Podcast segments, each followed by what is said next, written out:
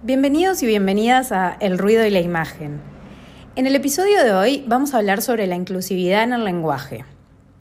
En particular, a raíz de una controversia surgida en la plataforma virtual de la Facultad de Ingeniería de la Universidad de la República, cuando un profesor dio la bienvenida al curso utilizando lenguaje inclusivo, en particular la palabra bienvenides.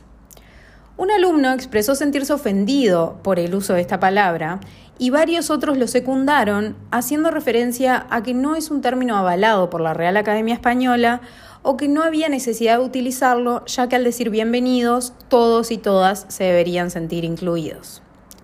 Por su parte, el profesor en cuestión explicó que no era su intención ofender a nadie, sino todo lo contrario, participar a los alumnos hombres, mujeres y a quienes no se identifican con ninguno de los géneros tradicionales.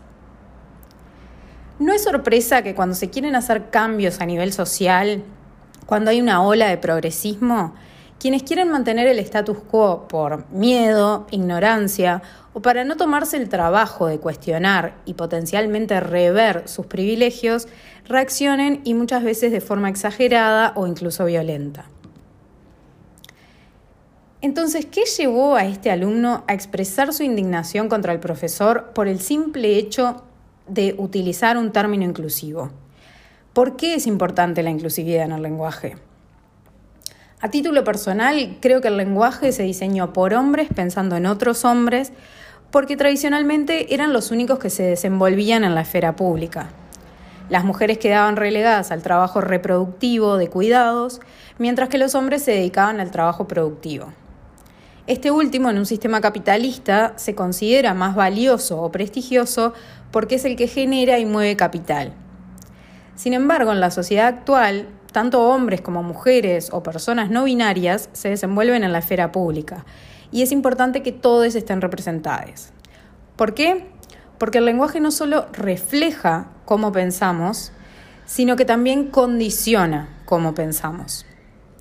Solo basta ver qué tipo de lenguaje una sociedad usa para insultar, para ver a qué poblaciones considera inferiores. De la misma manera, la representatividad y el lenguaje condiciona a qué creemos que podemos aspirar.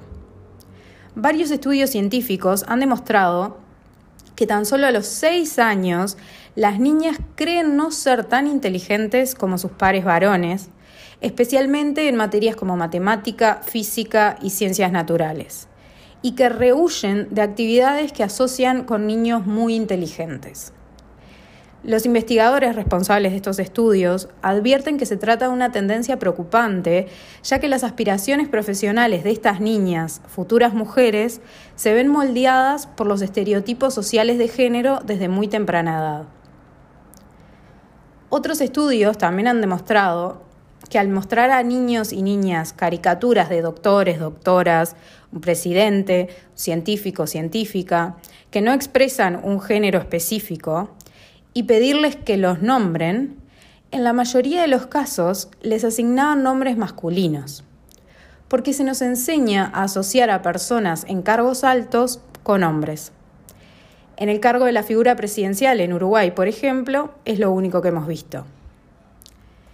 Entonces, la representatividad y la inclusión en el lenguaje son importantes para no determinar las posibilidades y expectativas depositadas en una persona desde tan temprana edad o desde el nacer, solo por el hecho de haber nacido hombre, mujer o no binario.